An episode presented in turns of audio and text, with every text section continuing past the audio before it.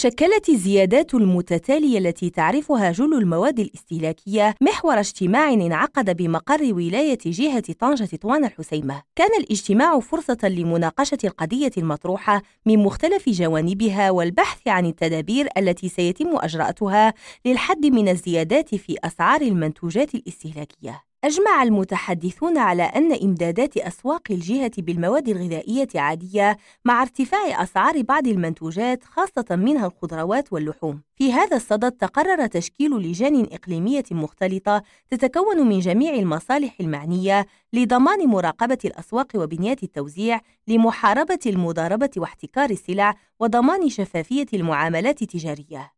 ستعمل اللجن على ردع وجزر كل المخالفين الذين تسول لهم أنفسهم التلاعب في التموين أو الزيادة غير المبررة في الأسعار واتخاذ الإجراءات الردعية الضرورية في حقهم طبقا للقوانين الجاري بها العمل في هذا الشأن. سناء الوهابي ريم راديو طنجة.